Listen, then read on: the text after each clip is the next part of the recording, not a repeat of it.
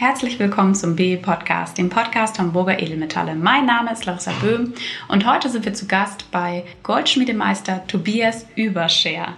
Viel Spaß! Liebe Zuhörer, ich bin heute in Neuleiningen. Neuleiningen ist nicht ein Ort, den man sofort kennt, aber wenn man hier ist, verliebt man sich in ihn. Ich bin hier reingekommen, viele Fachwerkhäuser, ein Weingut empfängt mich gleich und mitten in der Stadt gibt es ein Delikatessengeschäft, auf das wir auch gleich zu sprechen kommen, und daneben die Goldschmiede von Herrn Überscher. Und als wir uns eben gerade unterhielten, haben wir eben auch die Frage natürlich geklärt, wie kommt man nach Neuleiningen? Also das wird in diesem Podcast auch geklärt. Ähm, und ich darf Ihnen das ganz ehrlich auch sagen, ich möchte Sie auch herzlich einladen, hierher zu kommen, denn die Aussicht, die man hier auf die Weinberge hat, die sind schon erstaunlich. Vor mir sitzt hier Überscher und äh, wir kamen gerade ins Gespräch und waren schon so ein bisschen auf die Frage natürlich gekommen, wie kommt man hier rein? Überschell, ganz lieben Dank für die Einladung, die ich bekommen habe. Ähm, und wenn man Ihre Webseite letztendlich liest, dann kriegt man ja schon den ersten Eindruck, dass Sie nicht in Neuleiningen geboren sind, sondern ein Franke sind. Ist das richtig erkannt? Das ist richtig erkannt. Ich bin Oberfranke, ähm, bin dort 1971 geboren ähm, und bin dann mit meinen Eltern hier in die Pfalz gekommen, 1977. Meine Eltern sind Gastronomen, haben sich äh, in, in, die Pfalz verliebt, äh, aus vielen Gründen. Und äh, da bin ich natürlich gerne mitgekommen, war dann äh, in der Zwischenzeit ein bisschen unterwegs und äh, bin dann äh, zu meinem Beruf gekommen, zum Beruf des Goldschmieds und habe mich dann hier 1997 äh, niedergelassen. Wenn die Eltern aber letztendlich aus der Gastronomie kommen, zwingt sich da nicht der Gedanke auch, auch in deren Fußstapfen zu treten? Warum weicht man dann diesen Weg ab?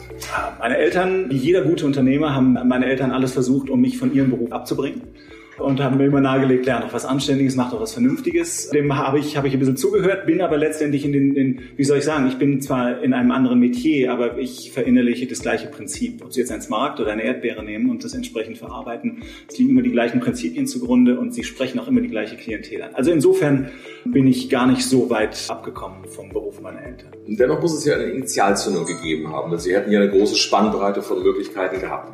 Warum jetzt der Goldschmied?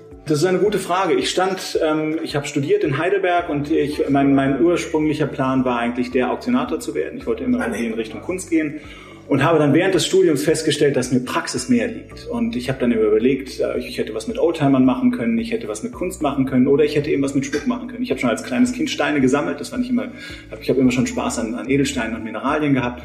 Mein Großvater war auch Goldschmied, den kannte ich zwar nicht persönlich, aber der war, war auch so ein bisschen äh, affin in die Richtung. Und dann war es letztendlich eine Bauchentscheidung. Ich habe nach dem Studium habe ich dann eine entsprechende Goldschmiedeausbildung in Pforzheim draufgesattelt und bin dann dieser Praxis treu geblieben. Das fand ich spannender als Theorie.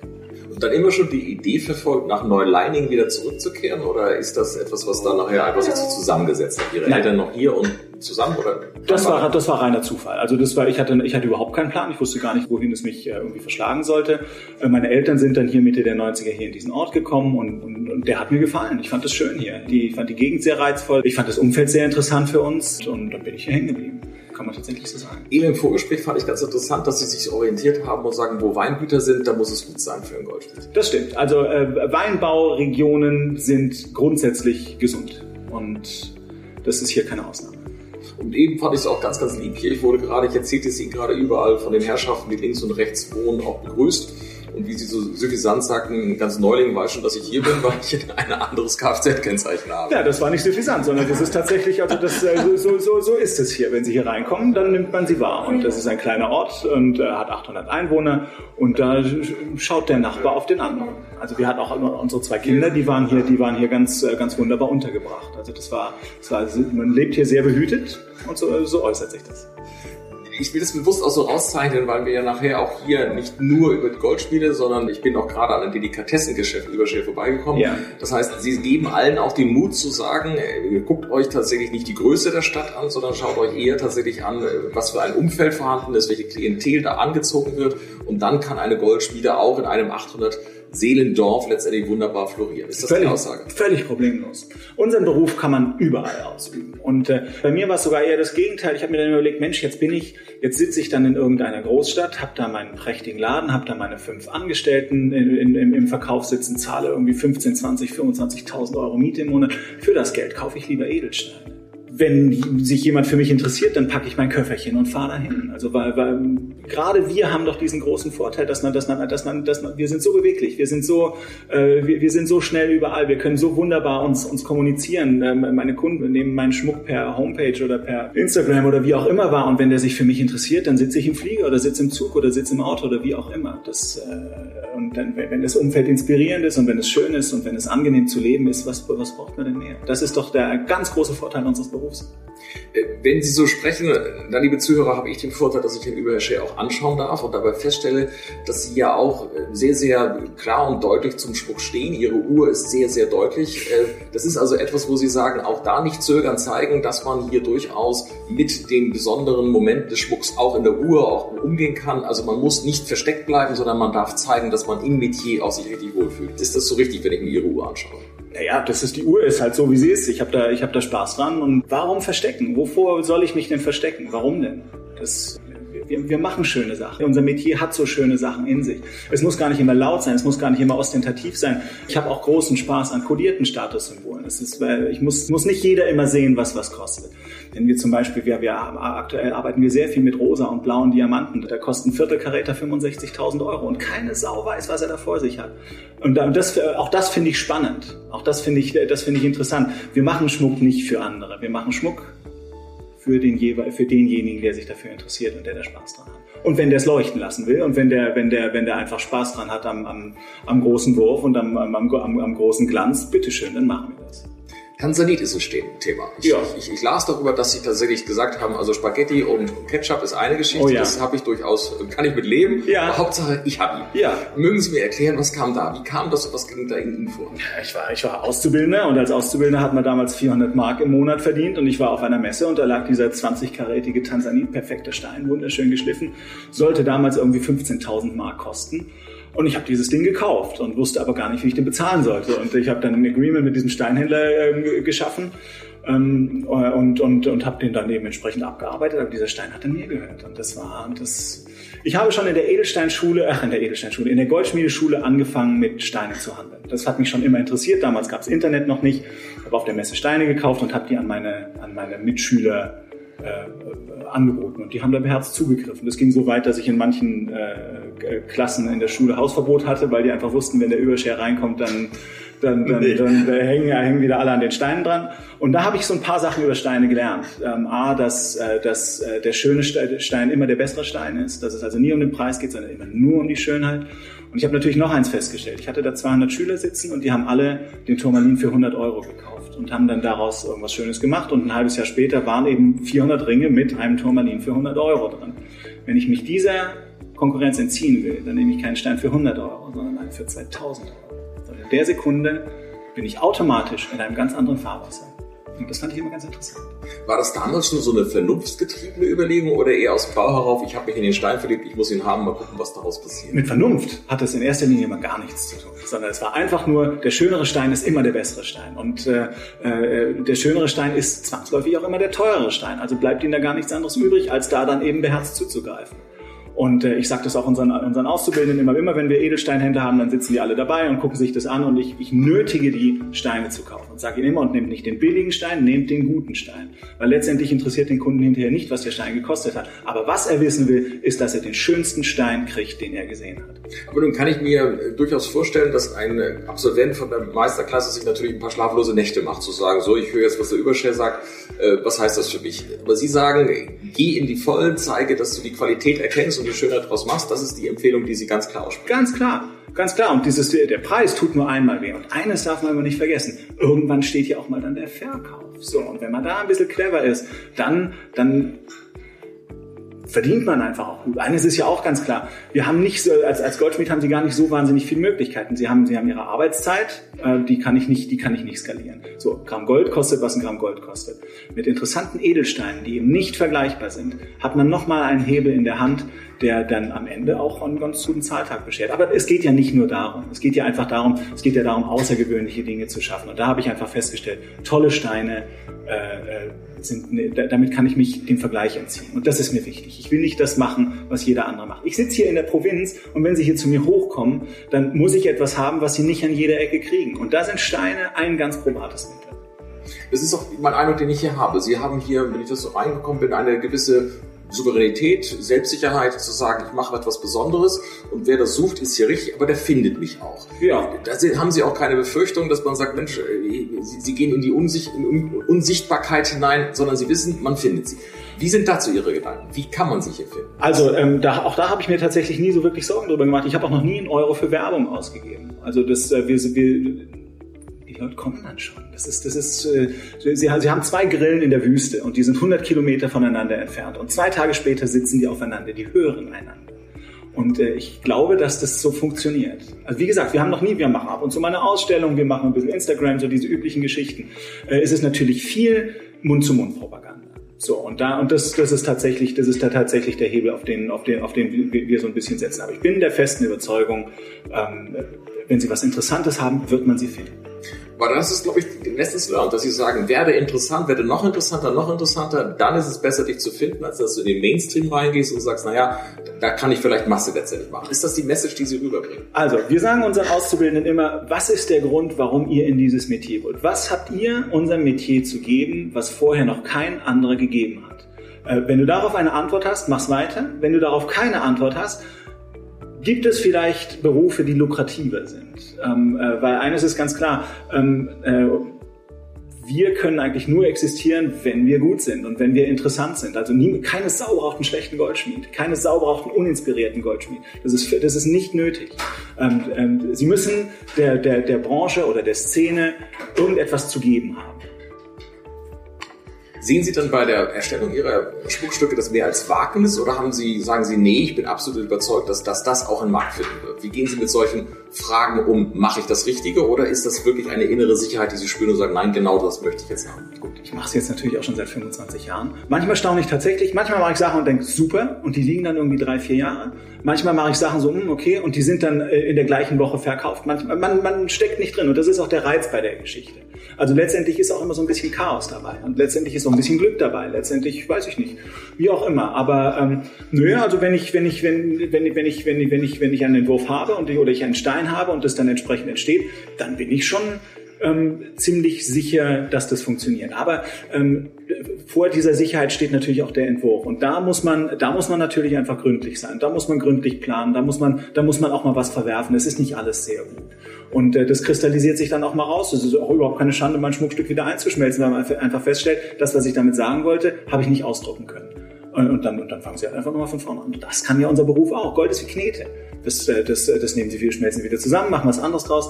Bam, haben sie es in die, haben sie es in die Jetztzeit äh, übertragen. Wunderbar. Mein Eindruck ist hier, dass Sie gar nicht so sehr auf Trauringe unterwegs sind, sondern Unikate machen. Ist ja. das ein richtiger Eindruck? Das ist richtig. Und wenn ich hier gerade mit Ihnen spreche, guckte ich über Ihre Schulter raus, sah zwei Radfahrer, die hier waren und einer kam auch der Herrschaften rein im, im, im Radlerdress weil äh, sie sagen halt, stopp, ich suche eigentlich denjenigen, der etwas Besonderes für seine Frau oder für sich sieht, aber er wird zweifelsfall nicht hierher kommen, seine Trauringe zu machen. Ist das, ist das auch die Geschäftsstrategie für Sie? Wir machen schon auch Trauringe. Letztendlich machen wir das, worum wir gebeten werden. Also dann bin ich dann auch Handwerker genug und, und auch, auch, auch Geschäftsmann genug, dass ich meinen Kunden natürlich auch zuhöre. Ich bin nicht so vermessen zu sagen, äh, das sind meine drei, vier, fünf Entwürfe, finde die gut oder gehe wieder. Also da ich möchte es mal so sagen, 40 Prozent der Aufträge, die wir machen, sind tatsächlich Dinge, die wir entworfen haben. Und der Rest ist, äh, entsteht mit dem Kunden zusammen. Unsere Stücke sind ja immer Machbarkeitsstudien. Ein Kunde sieht einen Ring von mir, sieht ein Collier von mir, sieht ein Schmuckstück von mir. Machbarkeitsstudien? Ja. Interessanter Begriff. Ja, und das ist, äh, wenn der Kunde Ja sagt, habe ich Glück. Und wenn der Kunde Ja aber sagt, dann müssen wir halt nochmal ran. Und dann, wenn er sagt, der Stein ist mir zu groß, er ist mir zu rot, er ist mir zu bunt, er ist mir zu klein, er ist mir zu teuer, wie auch immer, äh, dann äh, äh es entsteht jetzt vielleicht der Eindruck, dass toller Schmuck immer teuer sein muss. Wir können für 200 Euro wunderbare Stücke fertigen. Das, das, ist, das ist tatsächlich immer eine Frage der, des Bedürfnisses und der, der, des, der, des Interesses, was man hat. Also äh, guter Schmuck, schöner Schmuck, ausgefallener Schmuck muss nicht zwangsläufig teuer sein. Stellen wir mal vor, das hatten wir mal als, als, als Thema gehabt im Podcast. Sie sind auf irgendeine Einladung und äh, ich glaube auch gelesen, dass Sie sich ja auch hier engagieren, was, die, was den Geburtssommer angeht. Und man fragt Sie eigentlich, Mensch, Überschär, was machst du eigentlich? Wie antworten Sie? Das ist eine gute Frage. Also ich, ich sage dann immer, dass ich, ich sage dann immer, dass ich gelernter Goldschmied bin. Eigentlich bin ich Unternehmer. Wir haben mehrere Geschäftsfelder, die alle irgendwie miteinander äh, in Verbindung sind und die, die alle irgendwie äh, ein, ein, eine gleiche DNA haben. Aber letztendlich, ja, ich habe ich hab verschiedene Unternehmungen und die betreibe ich, je nachdem, was gerade was gerade ansteht.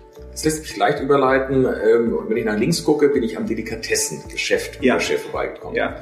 Äh, das ist eines der erweiterten Überlegungen, unternehmerisch tätig zu sein. Das ist richtig. Weil die Klientel, die bei Ihnen ist, so vermute ich mal, unterstelle ich mal, sagt, Mensch, eigentlich habe ich auch das Gefühl, dass Kultur sich auch im Essen ausdrückt. Gehen wir mal in den Nachbarraum rein. Ja, ähm, hat sich ganz anders ähm, bewerkstelligt. Die Frage war ganz banal, was schenke ich meinen Kunden zu Weihnachten? So, und dann wollen sie irgendwas Kleines haben, irgendwas Nettes haben, irgendwas Zahlbares haben, irgendwas, woran alle, äh, jeder Spaß hat und was eben nicht so äh, Socken, Schlips, Kugelschreiber, was auch immer ist. So, dann habe ich hier im Ort einen Obstgarten gekauft, hatte auf einmal jede Menge Kirschbäume und habe dann Kirschmarmelade hergestellt, 100 Gläser. Und die habe ich verschenkt an meine Kunden und die kamen dann irgendwann und sagten, ach ja, dein Schmuck ist ganz nett, aber diese Marmelade, gibt's da mehr von? Und dann, äh, so, dann habe ich, dann habe ich, dann habe ich 200 Gläser gemacht und dann habe ich 300 Gläser gemacht. Dann kam meine damalige Partnerin und sagte, du, nicht mehr hier in der Küche. Das, das nimmt mir gerade ein bisschen Überhand. Dann habe ich mir einen kleinen Raum eingerichtet, eben so eine kleine professionelle Küche. Die war dann aber mit 300 Gläsern nicht mehr ausgelastet. Dann habe ich 3000 Gläser gemacht. So, dann hatte ich auf einmal diese Gläser hier stehen und dann so, was mache ich jetzt mit diesen Gläsern? Und dann sind wir eben so ein bisschen in den Vertrieb gegangen, haben festgestellt, Mensch, guck mal an, es gibt so ein paar Wiederverkäufer, die haben da Spaß dran, äh, äh, sowas zu verkaufen. Dann habe ich das ein bisschen größer gemacht.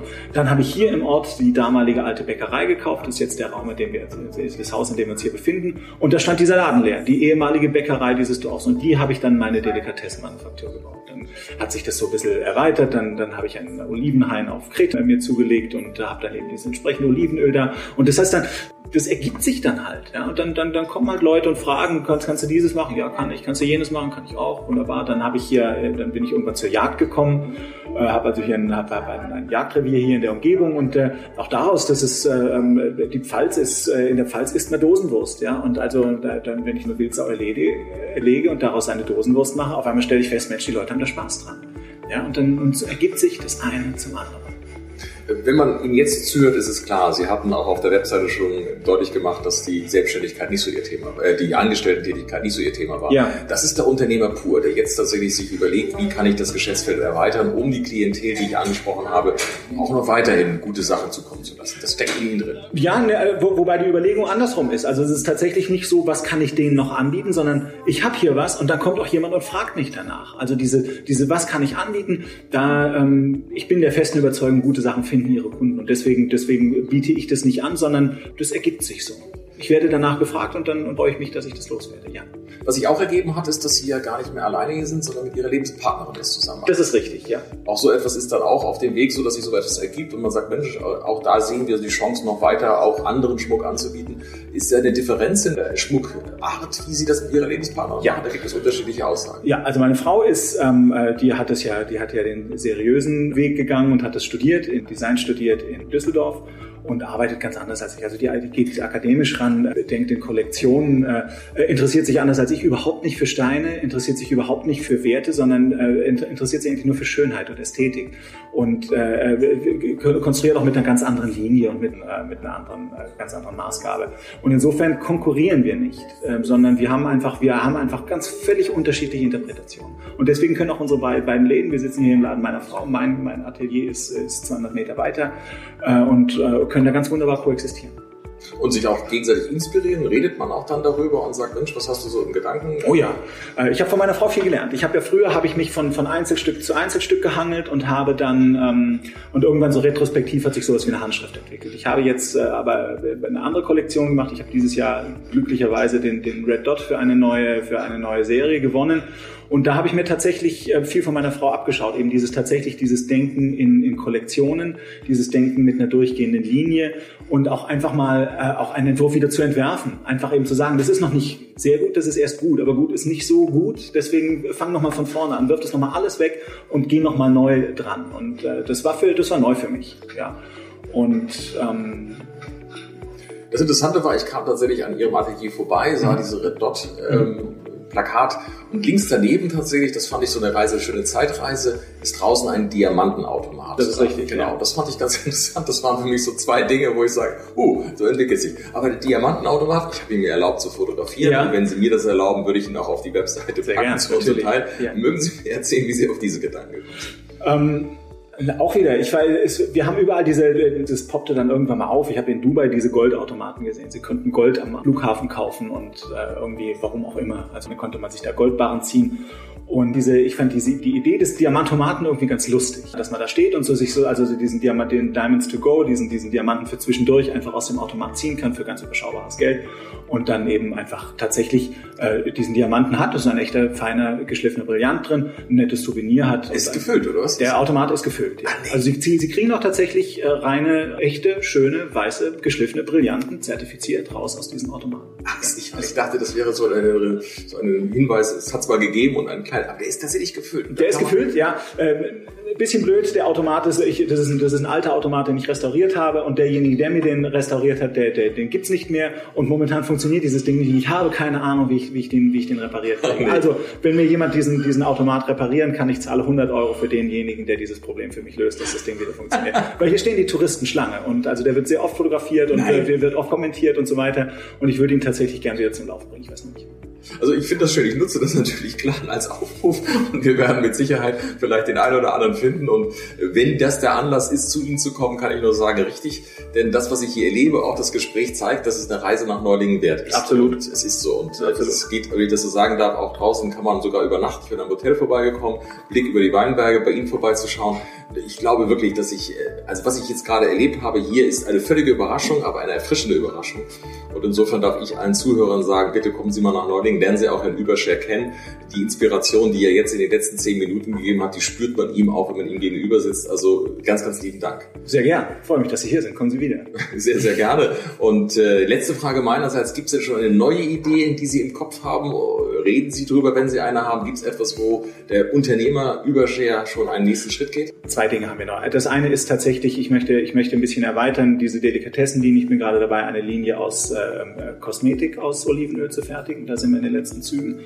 Und ein, ich bin gerade dabei, ein neues Geschäft in Mannheim zu entwickeln und da ist tatsächlich der Arbeitstitel Wurst und Diamanten. Also dort wird es, dort wird es, das soll eine Kombination aus unseren Delikatessen und unserem Schmuck werden. Weil wenn ich eines feststelle, äh, ich glaube, dass diese Zeit dieser äh, doch sehr ernsten und sehr abgehobenen Schmucktempel, dass die so ein bisschen vorbei ist. Ich gehe heute zu einem Juwelier rein und ich muss vorbei an einem Security-Menschen und ich muss vorbei an einer doch sehr un, unmenschlichen und unpersönlichen Fassade und es wird mir, es wird mir also in, äh, überall wird mir suggeriert, okay, äh, du bist ja hast jetzt mit ganz großen Werten zu tun, es wird jetzt alles ganz gravitätisch, es wird jetzt alles ganz schwierig. Ich weiß gar nicht, ob das noch der Zeit geil ist. Wenn Sie heute, Sie gehen heute in ein Sternelokal und da ist es eben nicht mehr, dort haben Sie nicht mehr den Ober mit der gestärkten Weste, sondern Sie haben eigentlich sehr lässige Kellner. Sie sitzen sehr entspannt da. Sie, Sie, Sie, Sie nehmen zwar die feinsten Sachen zu sich, aber, aber es wird eben nicht mehr, Sie sitzen nicht mehr an der gestärkten Tischdecke und, und, und haben Ihr Silber Besteck und haben einen, einen, einen Ober, der vor lauter Steifheit nicht gehen kann, sondern äh, Luxus wird heute viel lässiger konsumiert, viel entspannter konsumiert.